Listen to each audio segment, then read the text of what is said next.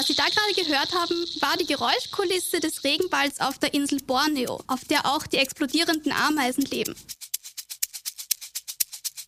Mein Name ist Alice Lazzini, ich bin Insektenforscherin und in meinem aktuellen Projekt erforsche ich, wie sich Neurodiversität auf wissenschaftliche Praxis in der Forschung an sozialen Insekten auswirkt. Alice Lassini ist Insektenforscherin aus Leidenschaft. Sie entdeckte zum Beispiel Ameisen, die quasi als Selbstmordattentäter ein giftiges Sekret auf die Angreifer spritzen. Derzeit beleuchtet die 32-Jährige, wie Denkweisen und Wahrnehmungen bei Wissenschaftlerinnen und Wissenschaftlern deren Forschungszugänge beeinflussen. Und da fallen auch Dinge rein, die momentan als psychische Probleme gelten wie zum Beispiel eben Autismus-Spektrum-Störung, ADHS, Legasthenie, bipolare Störung. Und das ist was, was dann natürlich auch in der Wissenschaft zum Tragen kommt. Also dass zum Beispiel jemand, der ADHS hat, der irrsinnig kreativ ist, irrsinnig tolle neue Ideen hat, dann vielleicht ähm, nicht so gut klarkommt, wenn er in der Arbeit den ganzen Tag stillsitzen muss. Mein Name ist Mario Wasserfaller und ihr hört die neueste Folge von Nerds mit Auftrag. Wie man von explodierenden Ameisen zur Neurodiversität in der Wissenschaft kommt und wieder zurück, erklärt die Zoologin im Gespräch mit meinem Kollegen Stefan Dahler.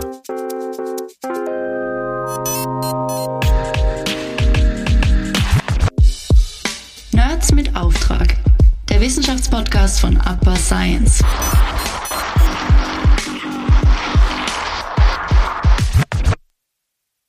Frau Lassini, Sie haben in einem Interview gesagt, dass es Ihnen ehrliche Freude macht, die Haare an tausenden Ameisenbeinen zu zählen. Wie kam es dazu?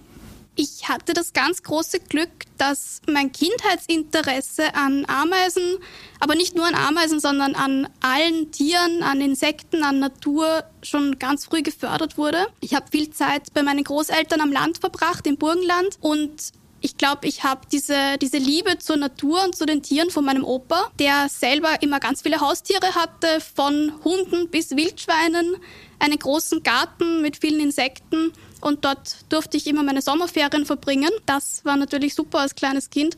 Und auf der anderen Seite, meine Mutter war und ist Ärztin und auch diese medizinischen Fachbücher, die zu Hause herumgelegen sind, die ganzen komplizierten Wörter da drinnen, die haben immer eine große Faszination auf mich ausgeübt. Und aus der Kombination aus diesem, diesem wissenschaftlichen Interesse und der Liebe zur Natur ist mir recht bald klar geworden, dass ich sowas auch studieren möchte. Und die Entscheidung war dann eigentlich nur zwischen Veterinärmedizin und Biologie. Und dadurch, dass die Biologie mehr Insekten hat, ist es dann die Biologie geworden und dann in weiterer Folge Master Zoologie und ein PhD-Studium indem ich mich dann mit den explodierenden Ameisen befasst habe. Das heißt, es waren von vornherein nicht nur die Ameisen, sondern alle Tiere. Man muss sich aber spezialisieren auf was. Und ich hatte dann das Glück, dass ich eben in diesem Projekt eine PhD-Stelle bekommen habe, wo es um Ameisen ging. Sie haben also offensichtlich die richtige Wahl für sich getroffen. Was begeistert Sie aktuell am meisten an diesem Forschungsbereich? Das Schöne an Insekten ist einfach diese immense Diversität. Es gibt ja geschätzt mindestens zwei Millionen Insektenarten. Und wenn man sich nur auf die Ameisen konzentriert, gibt es dort auch 14.000.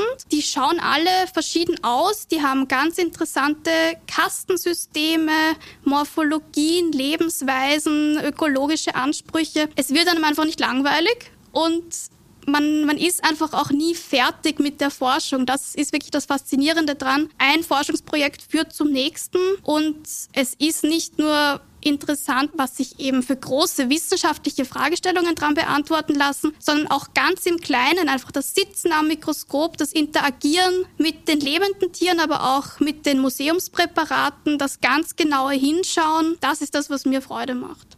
Dazu zählt offensichtlich auch das Zählen von den Haaren an Insektenbeinen. Das sage ich immer so gerne, weil es so ein plakatives Beispiel ist. Natürlich ist das nicht was, was man jeden Tag macht und nicht das Einzige, was man macht. Aber gerade bei den Ameisen, sogar bei den Heimischen, die bei uns im Garten herumlaufen, ist die Bestimmung relativ kompliziert.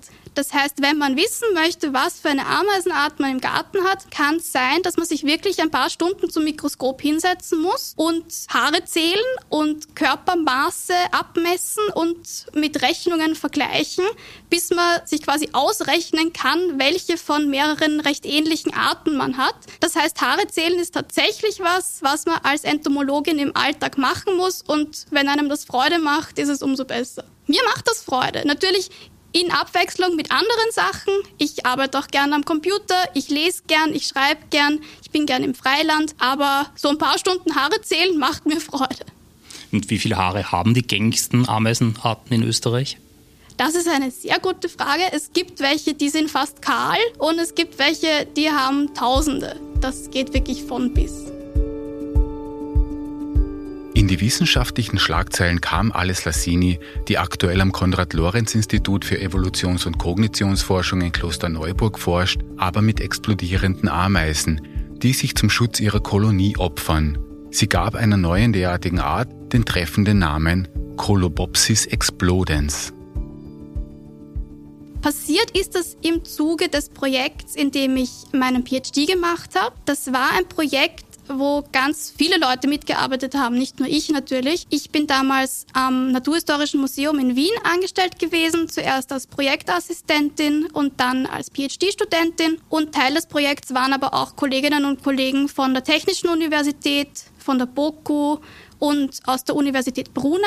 Und Ziel des Projekts war es, diese explodierenden Ameisen, die es nur in Südostasien gibt, näher zu beleuchten und so viel über die rauszufinden wie nur möglich, weil die zu dem Zeitpunkt quasi unerforscht waren. Und das haben wir fünf Jahre lang gemacht. Und das Tolle an diesen Ameisen und das, was eben auch in den Schlagzeilen war, ist dieses Explosionsverhalten, das von den Arbeiterinnen gezeigt wird. Die haben in ihrem Körper ganz große Drüsensäcke, die mit Schleim gefüllt sind. Und wenn sie angegriffen werden, zum Beispiel von anderen Ameisen, dann können sie ihren eigenen Körper zum Platzen bringen. Dadurch platzen auch diese Drüsensäcke auf und der Schleim tritt aus. Und dieser Schleim ist klebrig und hat auch schädliche Substanzen in sich und das macht den Feind dann einfach unschädlich. Aber die Arbeiterin, die geplatzt ist, die stirbt selber auch dabei. Und das ist das, was für uns als Menschen so extrem wirkt und eben wie ein, ein Selbstmordattentat unter Anführungszeichen. Es ist aber für eine Ameisenkolonie natürlich ganz anders, als wenn das ein Mensch in einer menschlichen Gesellschaft machen würde. Also eine Ameisenkolonie ist eigentlich mehr wie ein einziger Körper und eine Ameise ist mehr wie eine Zelle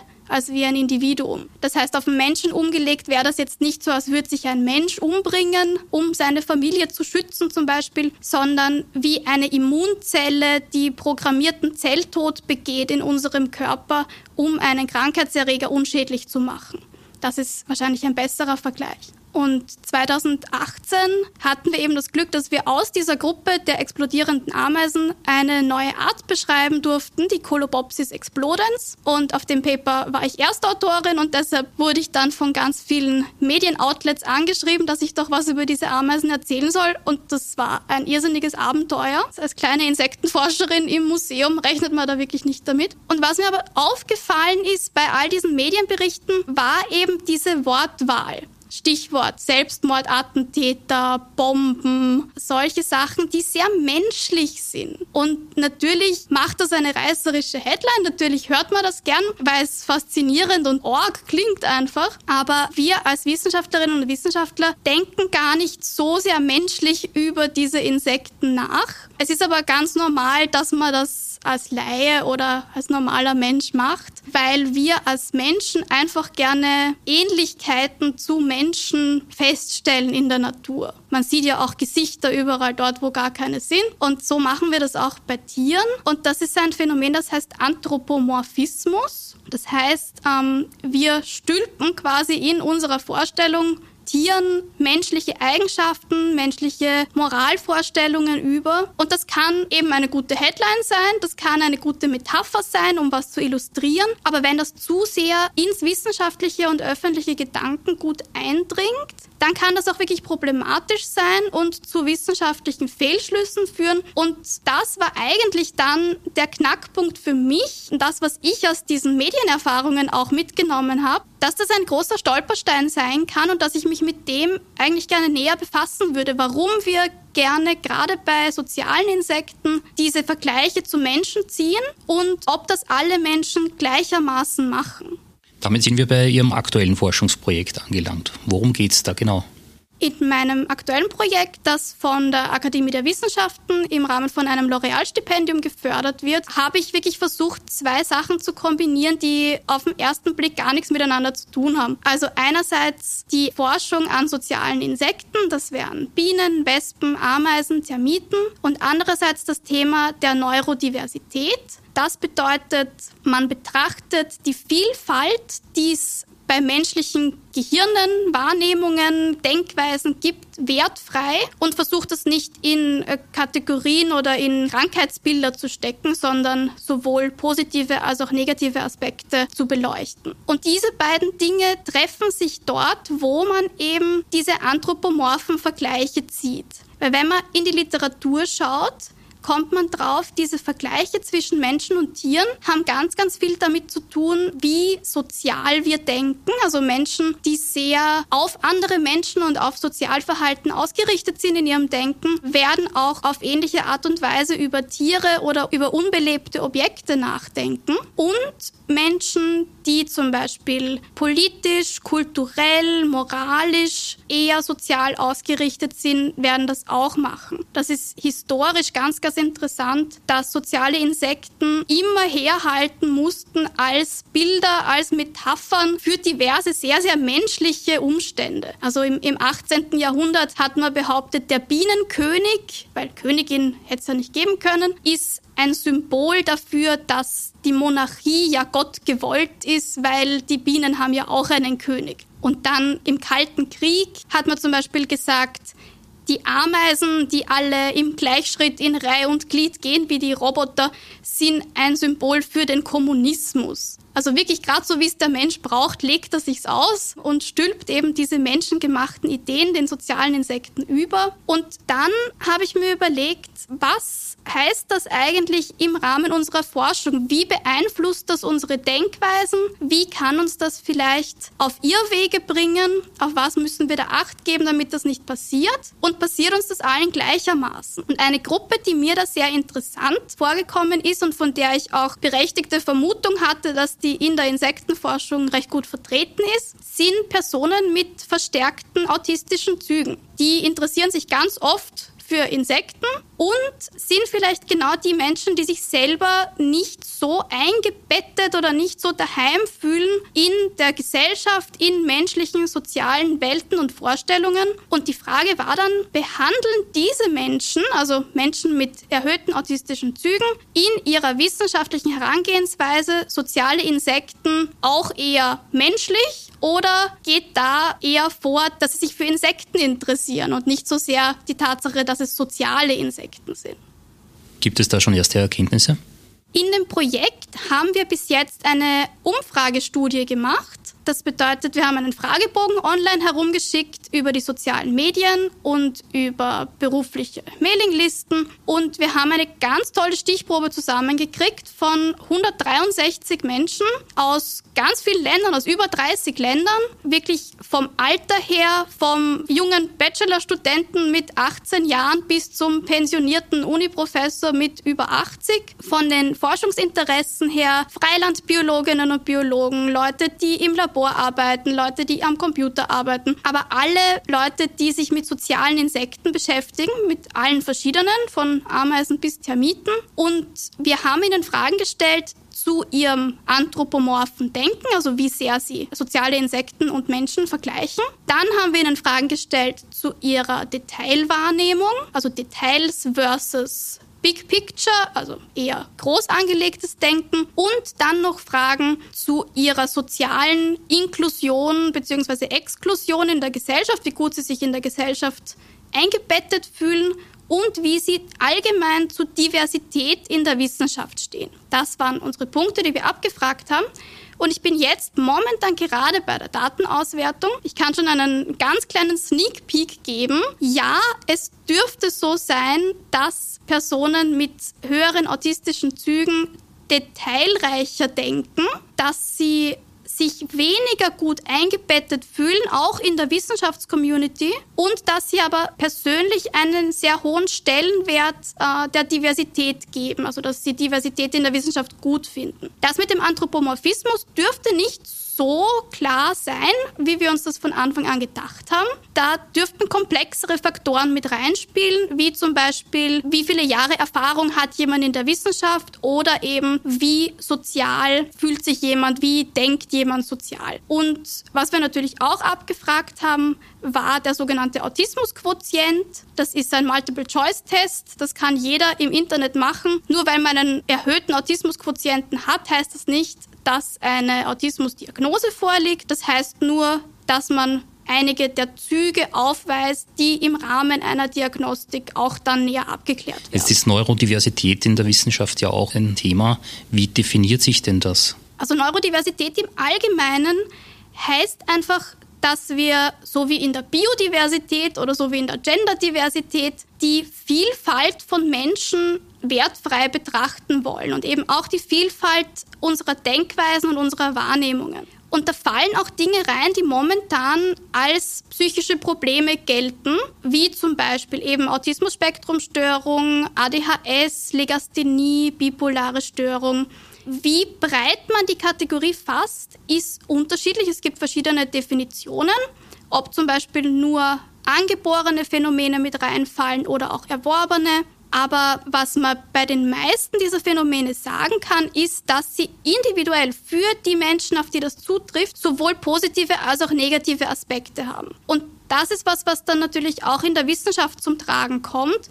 Also dass zum Beispiel jemand, der ADHS hat, der irrsinnig kreativ ist, irrsinnig tolle neue Ideen hat, dann vielleicht nicht so gut klarkommt, wenn er in der Arbeit den ganzen Tag stillsitzen muss. Oder jemand mit bipolarer Störung, die mit ganz, ganz hoher Kreativität zusammenhängen kann, wo es dann aber in der Arbeit zum Beispiel nicht normalisiert ist, dass man Medikamente nimmt oder dass man Therapie in Anspruch nimmt. Das ist natürlich nicht nur in der Wissenschaft so, aber gerade die Wissenschaftscommunity scheint eine Nische zu sein, in der sich ganz, ganz viele Leute wohlfühlen, die in ihrem Denken und in ihrer Wahrnehmung vielleicht nicht zu der Norm entsprechen, die Interessen haben, in die sie sich ihr Leben lang reingetigert haben, wo sie ganz viel drüber wissen, wo sie irrsinnig viel Fachkompetenz haben und wo die wissenschaftliche Welt, die akademische Welt eine der wenigen Orte ist, die das zu schätzen wissen und wo man solche Fähigkeiten auch zu einem Beruf machen kann. Das heißt aber nicht, dass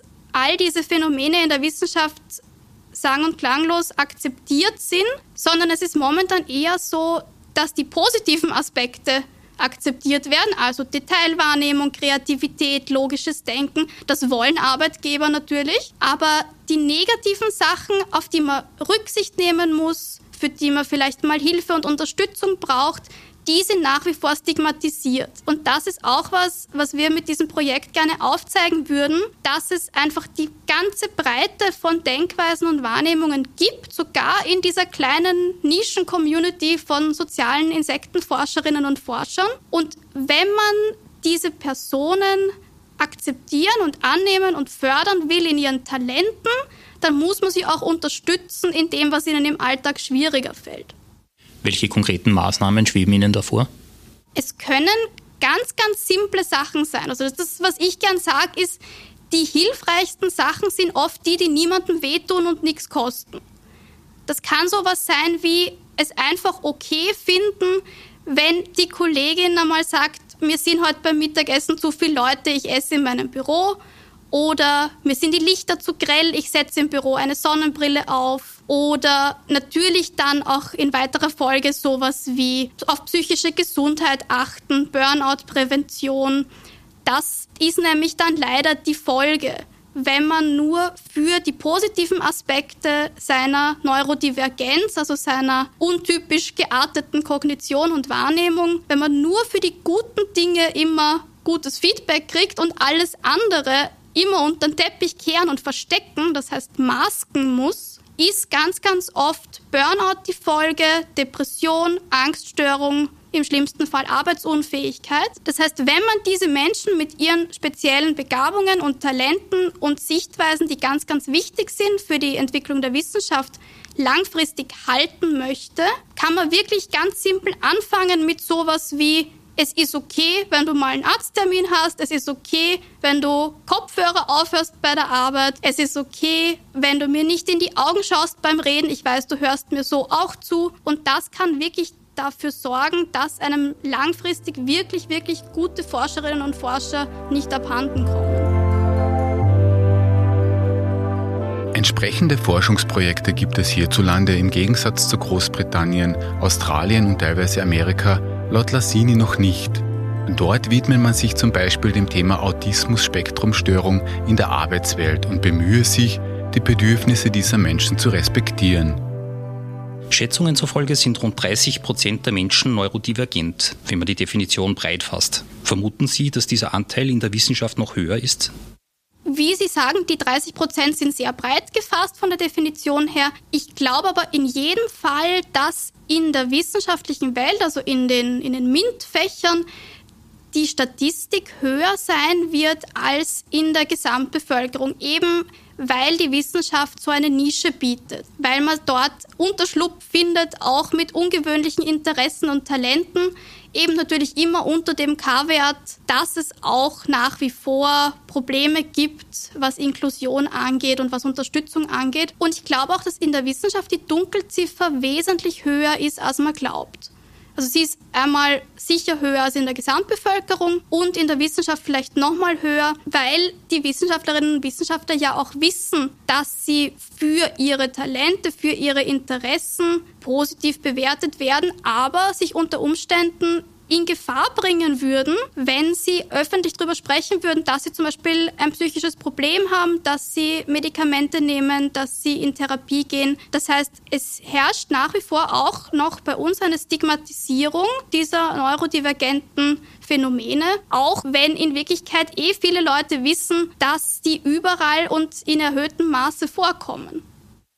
Welche Vorteile hätten beispielsweise Wissenschaftlerinnen und Wissenschaftler mit autistischen Zügen im Bereich der Insektenforschung? Gute Frage. Ich glaube ganz viele.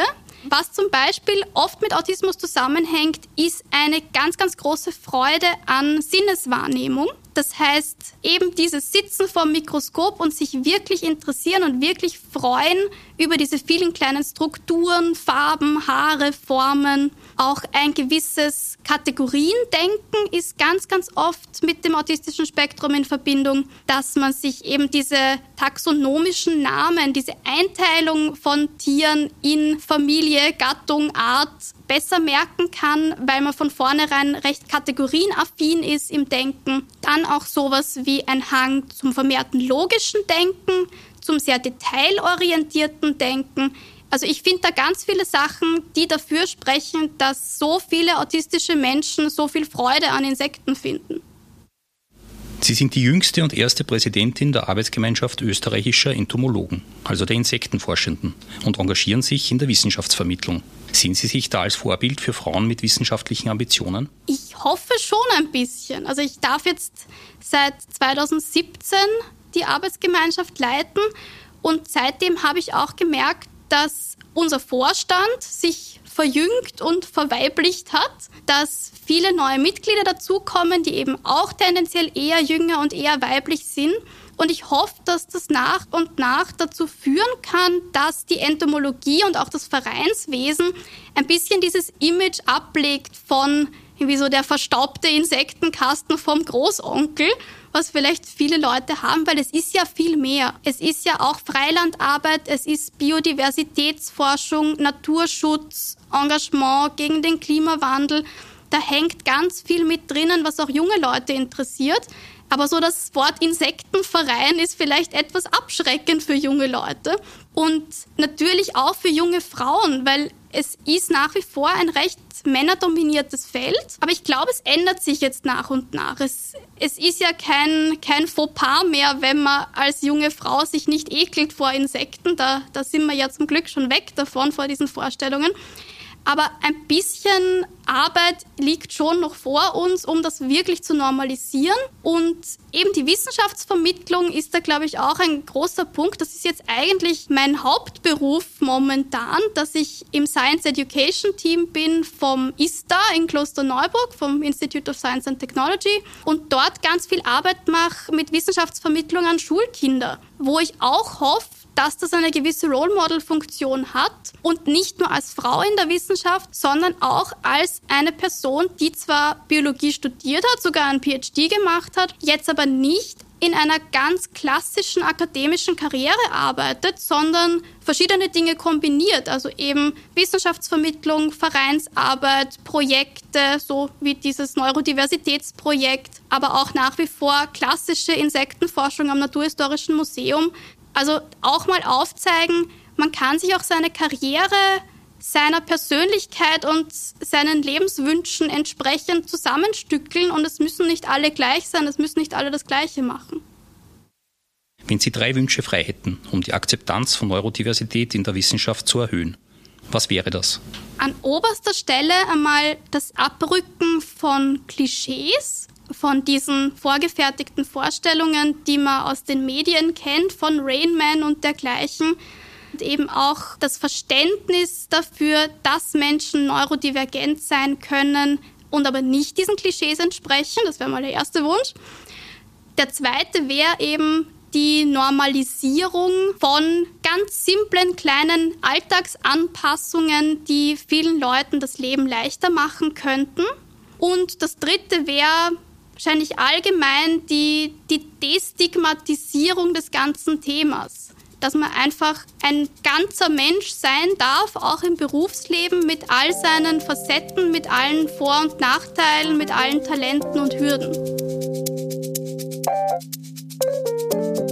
Menschen, die im Denken und in der Wahrnehmung nicht der Norm entsprechen, werden also auch in der Wissenschaft noch nicht vollständig akzeptiert. Die positiven Aspekte wie Kreativität oder logisches Denken sind bei den Arbeitgebern aber gerne gesehen. Dass man dafür aber auch auf bestimmte Bedürfnisse Rücksicht nehmen muss, dafür gibt es laut Lassini noch zu wenig Bewusstsein. Ein nicht minder vielschichtiges Thema erwartet euch auch beim nächsten Mal. Dann entführt uns der Wissenschaftler des Jahres, Peter Klimek, in die Welt der Komplexitätsforschung. Bis dahin alles Gute und auf Wiederhören bei Nerds mit Auftrag, dem Wissenschaftspodcast von Upper Science.